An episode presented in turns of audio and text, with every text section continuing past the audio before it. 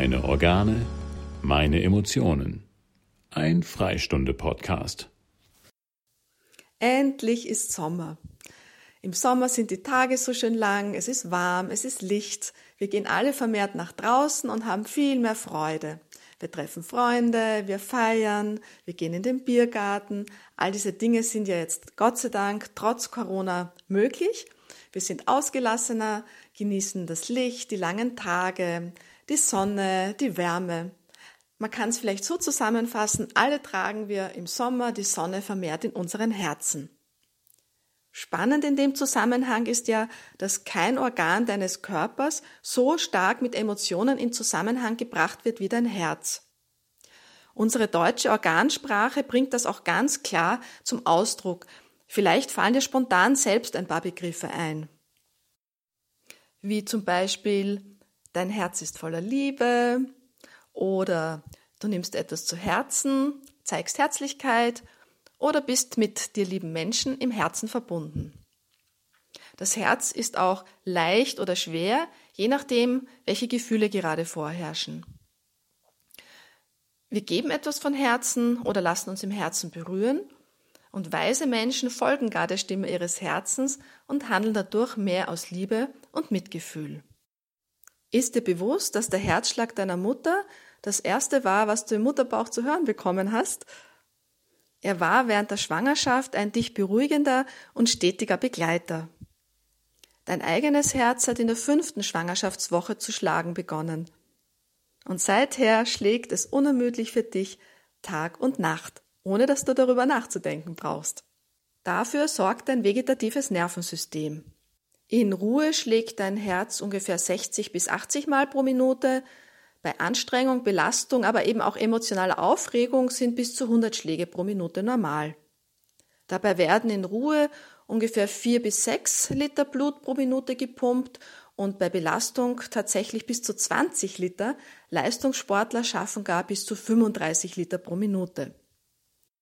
Dadurch gelangt das sauerstoffreiche und eben auch mit Nährstoffen angereicherte Blut zu allen deinen Organen und Körpergeweben und versorgt diese gut, damit die gut leben können. Und alle Stoffwechselabfallprodukte, eben auch das Kohlendioxid. Herzerkrankungen sind in unserem Kulturkreis, vor allem im höheren Lebensalter, leider sehr häufig. Allen voran Herzrhythmusstörungen oder auch Durchblutungsstörungen. Das heißt, wenn das Herz selbst nicht ähm, genug Sauerstoff bekommt, können Teile des Herzmuskels sogar absterben. Wir sprechen dann von einem Herzinfarkt. Dem zugrunde liegt meistens eine Einengung der Herzkranzgefäße, das sind die Blutgefäße, die den Herzmuskel versorgen. Und auf Basis dieser Einengung, meistens durch Gefäßverkalkung, da pfropfen sich dann so kleine Blutgerinnsel auf und verstopfen die Herzkranzgefäße ganz. Der Herzmuskel kann sich aber auch entzünden, dann sprechen wir von einer Myokarditis. Im schlimmsten Fall können alle diese Herzerkrankungen sogar zum Tod führen. Das soll natürlich nicht sein und wir können wirklich einen Haufen Dinge tun, um das zu verhindern bzw. dem vorzubeugen.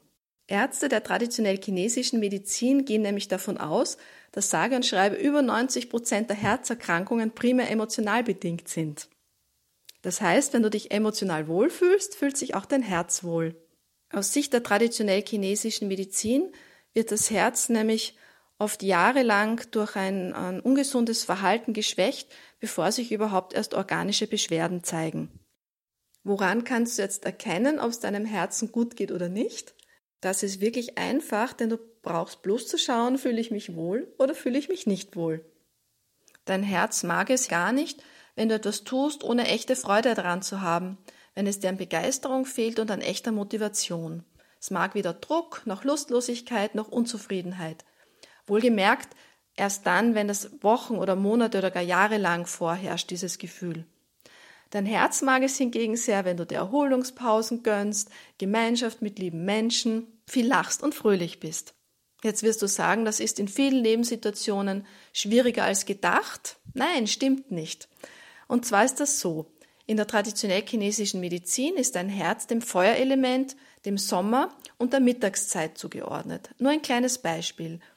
Verbringst du dein Mittagessen, deine Mittagspause gemeinsam, zum Beispiel am Wochenende mit der Familie oder unter der Woche mit Mitschülern oder Arbeitskollegen, und ihr tauscht euch dabei gegenseitig aus und lacht gemeinsam, dann wird dabei nämlich nicht nur dein Körper, sondern auch dein Herz und somit deine emotionale Strahlkraft genährt.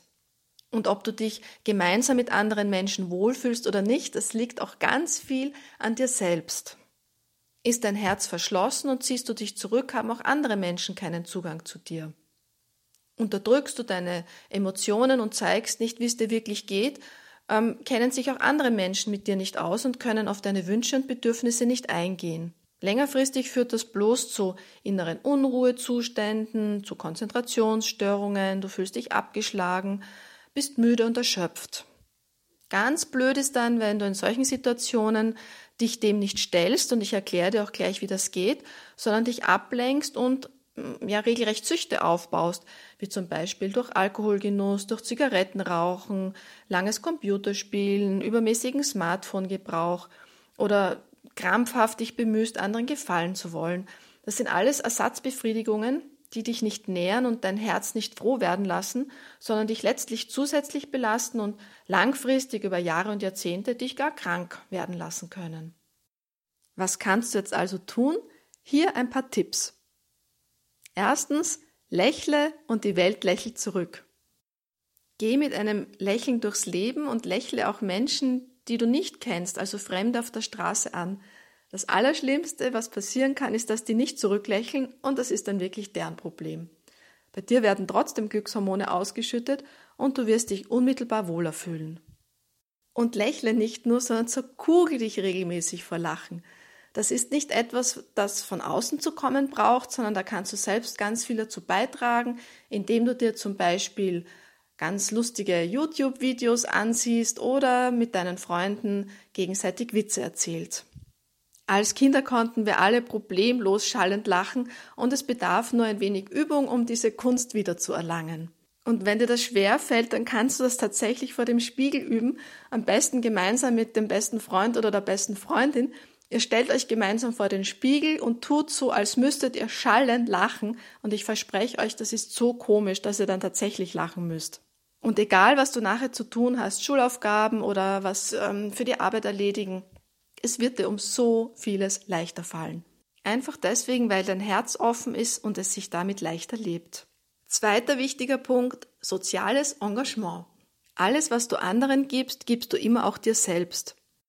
Jegliche Form der, um es christlich auszudrücken, Nächstenliebe stärkt dein Herz und dein Wohlbefinden. Außerdem schenkt es dir das Gefühl, ein sinnvolles Leben zu führen.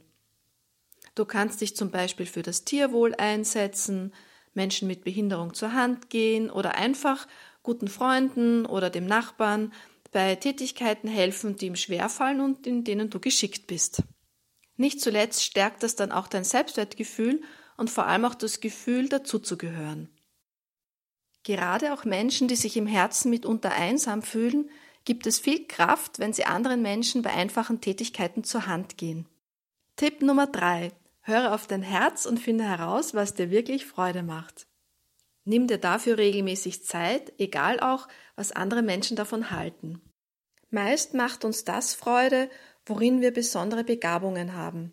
Aber nicht bei jedem Menschen sind Begabungen so offensichtlich. Wenn du gut im Sport bist oder eine Hand für Technik hast, dann weißt du das vermutlich. Aber wenn du vielleicht gut zuhören kannst oder Ruhe und Frieden in eine Gruppe von Menschen bringst, fällt dir das nicht gleich auf und nimmst es für selbstverständlich. Wenn du dir also nicht so sicher bist, worin deine Begabungen liegen, dann frage doch einfach deine Mitmenschen, worin sie meinen, dass du gut bist. Und probiere anschließend einfach aus, was dir am meisten Spaß macht. Tipp Nummer 4.